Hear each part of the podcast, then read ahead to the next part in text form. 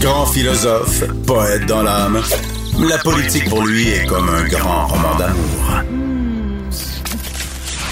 Vous écoutez Antoine Robitaille. Là-haut sur la colline. Nouveau rebondissement ce matin dans l'affaire de l'aération dans les écoles et de l'ingérence du ministre Jean-François Roberge pour tenter de changer les réponses de la santé publique. On en parle avec Véronique Yvon. Bonjour. Bonjour. Député de Joliette du Parti québécois. Donc, euh, vous avez demandé carrément la démission du ministre euh, ce matin. Il me semble que ce n'est pas dans vos habitudes. Euh, pourquoi il faut qu'il démissionne à la lumière des, nouvelles informations que Radio-Canada a dévoilées aujourd'hui? Effectivement, je suis pas la première en général à demander euh, des démissions ou à m'emporter. Euh, je pense que ce sont des gestes sérieux euh, qui commandent toute une réflexion. Et en fait, aujourd'hui, ce que je lui ai demandé, j'ai demandé au ministre de céder sa place tout simplement parce que ça apparaît vraiment comme la seule chose à faire s'il a le moindrement un sens des responsabilités comme ministre et un sens de l'honneur. Donc, euh, c'est une question, euh, c'est rendu une question, euh, selon nous, de responsabilité et d'honneur. Pourquoi?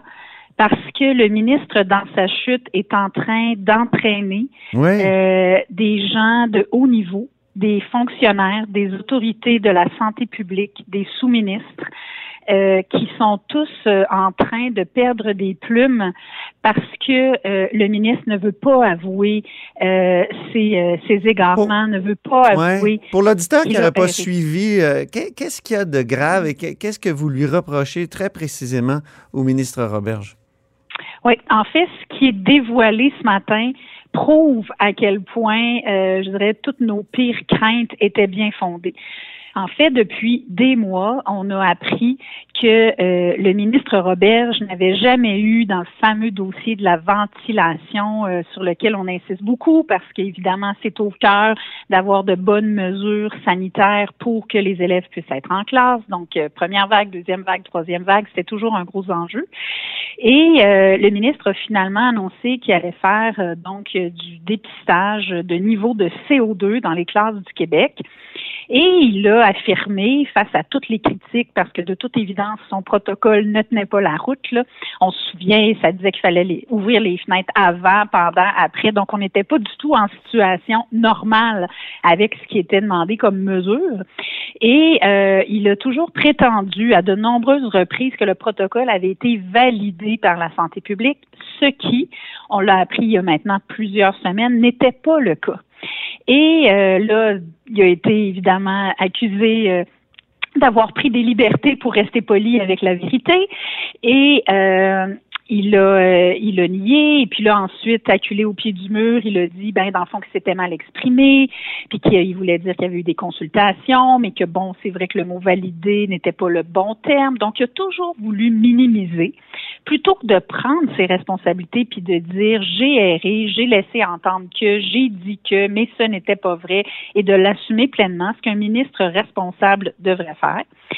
Mais là, ce qui est très, très grave, c'était déjà très grave, mais là, ce qui, en ajoute vraiment une couche euh, à la situation, c'est que ce matin, on apprend que pour carrément sauver les apparences du ministre, qui a erré à de nombreuses reprises depuis le début de l'année, ben, les autorités du ministère de l'Éducation sont allées jusqu'à demander aux autorités de la santé de modifier des réponses sur toute cette saga-là à des demandes de journalistes.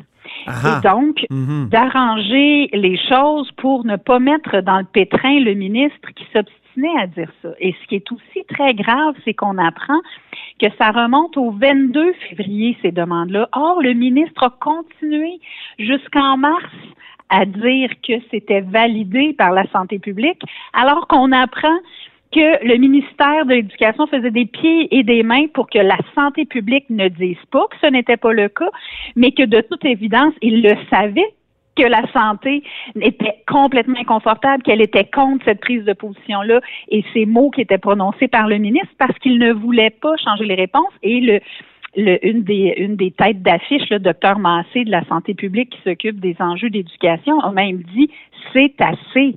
C'est Ben oui. assez de Sa vouloir faire dire des choses. Sa phrase est, est incroyable. Là, c'est assez. Je ne suis pas d'accord qu'on nous mette des mots dans la bouche. Je ne suis pas d'accord pour écrire que le processus semble conforme. Il écrit ça dans un courriel. Donc, l'étude était complètement bidon. Dans le fond, c'est c'est- c'est ce que je comprends, moi. En tout cas, elle n'était pas appuyée En fait, la par la, santé la- la- santé pas. publique. Elle était probablement faux, faux- ou euh, euh, comment dire, elle, elle- elle- portait à confusion ou elle, elle- ses, ses Elle était résultats pas étaient douteux. là, on le dit depuis le début. Hein, c'est Euh, ça, c'est- c'est- ses résultats étaient douteux. Mais et, là, lui, il essayait de faire passer ça comme une étude qui avait été totalement appuyée par la santé publique, puis euh, il a insisté pour que la santé publique le dise. Heureusement, la santé publique a, ré- a- a résisté, non? Ben, totalement, mais vous vous imaginez dans quel bourbier on est et dans quelle pression inutile, grave, euh, les actions du ministre et sa, son refus de prendre ses responsabilités, on dit dans le langage politique prendre la chaleur, a entraîné toute une cascade de de- d'inconfort, de, malaise, de problèmes pour des gens qui n'avaient rien à se reprocher. Et donc, le, le cri du cœur du euh, docteur Massé, c'est à la fois euh, ce que j'en ce que j'en comprends sur le fond des choses. Non, ça n'a aucun sens de dire qu'on a validé. Et sur la forme et sur les manœuvres, arrêtez d'essayer de nous mettre des mots dans la bouche et de nous faire dire des choses qui sont le contraire de la vérité. Donc, c'est extrêmement grave. Puis, en politique, en démocratie, il y a un principe fondamental qui est l'imputabilité, la responsabilité ministérielle. Mhm. Et ce qui me choque profondément, c'est qu'à un moment donné, le ministre, il doit assumer ses erreurs, il doit assumer tous les contre-coups, l'effet de cascade que ça a provoqué chez ses hauts fonctionnaires pour essayer de le sauver lui.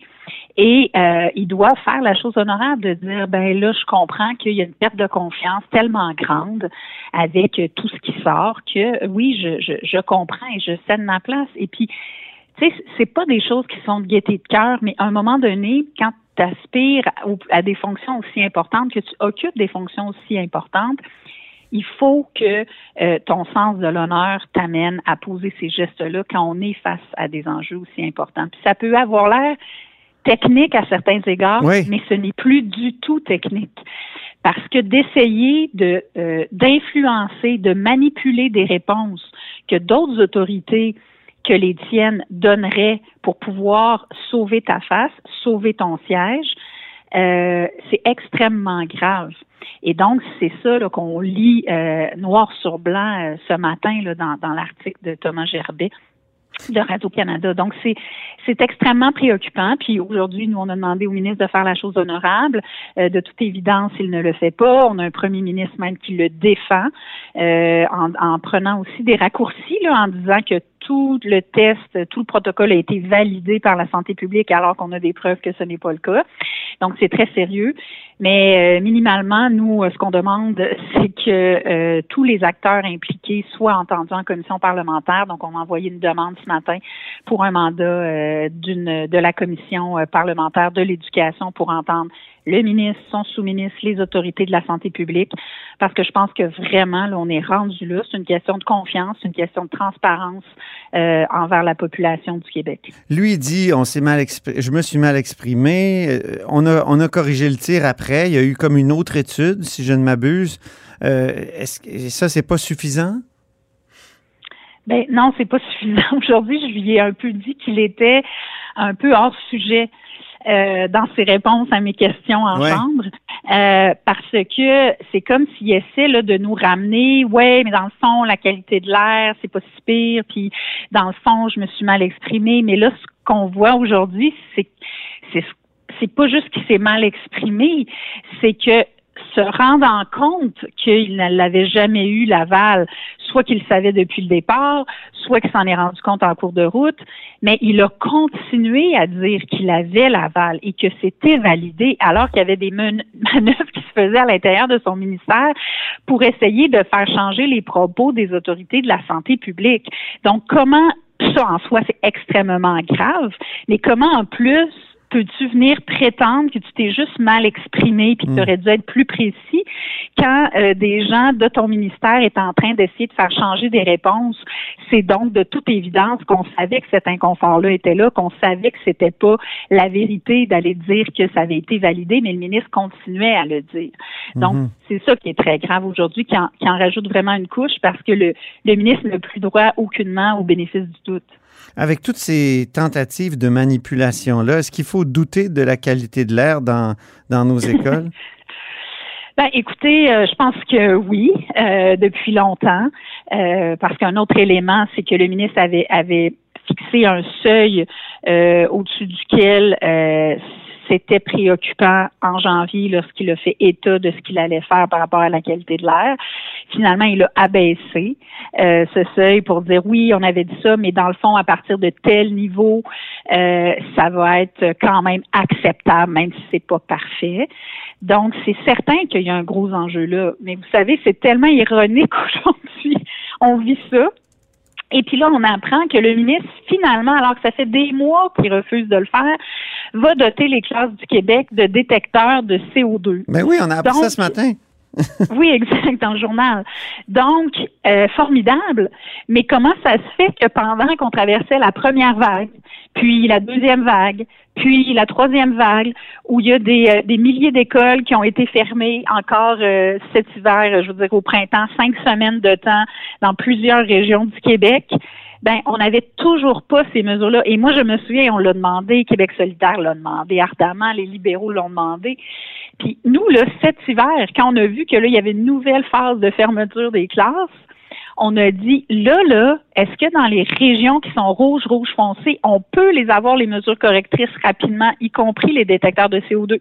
On n'a jamais eu de réponse. Il n'y en a jamais eu à travers toutes les vagues. Le ministre disait non, c'est pas nécessaire. Puis là, puis là, on va se sortir de la pandémie, on l'espère, en septembre, avec tous les élèves qui ont eu leurs deux doses, on l'espère. Puis là, on va finalement commencer à installer des détecteurs de CO2. Donc, c'est ça le problème, c'est que c'est toujours en plus des euh, trois coups en retard, en retard sur la première vague, puis après on s'est pas repris, puis en retard sur la deuxième vague, puis on s'est pas repris, puis en retard sur la troisième vague. Mais là, finalement, tiens, on va essayer de faire diversion, puis là, on va les mettre, les détecteurs. Oui, ça, ça a l'air de ça, une annonce Oui. justement pour, euh, pour écraser la nouvelle d'aujourd'hui. Ben oui, parce que disons qu'aujourd'hui, ces réponses en chambre, s'il n'y avait pas eu les détecteurs, je ne sais pas ce qu'il aurait dit, parce que même si ça avait aucun rapport avec ça, les questions qu'on lui posait, il nous ramenait toujours ces détecteurs. Fait que moi, je veux bien, je veux dire, c'est, c'est très peu et c'est très tard, mais oui, tant mieux, parce qu'il y avait des enjeux avant la pandémie de qualité de l'air, il y en aura après la pandémie, donc ils sont bienvenus, ces détecteurs-là, c'est certain. Plus Mais je bon regarde ça, oui, on a vraiment perdu notre temps à se laver les mains puis à, à- à- à laver les surfaces. C'était vraiment l'aération, le- la clé de la transmission de la COVID-19, non? Au début, on- les- la santé publique ne Ben- voulait même pas qu'on mette de masque parce qu'elle avait peur qu'on s'auto... euh, Mhm, Euh, comment on dit, euh, contamine. oui, qu'on s'auto-contamine.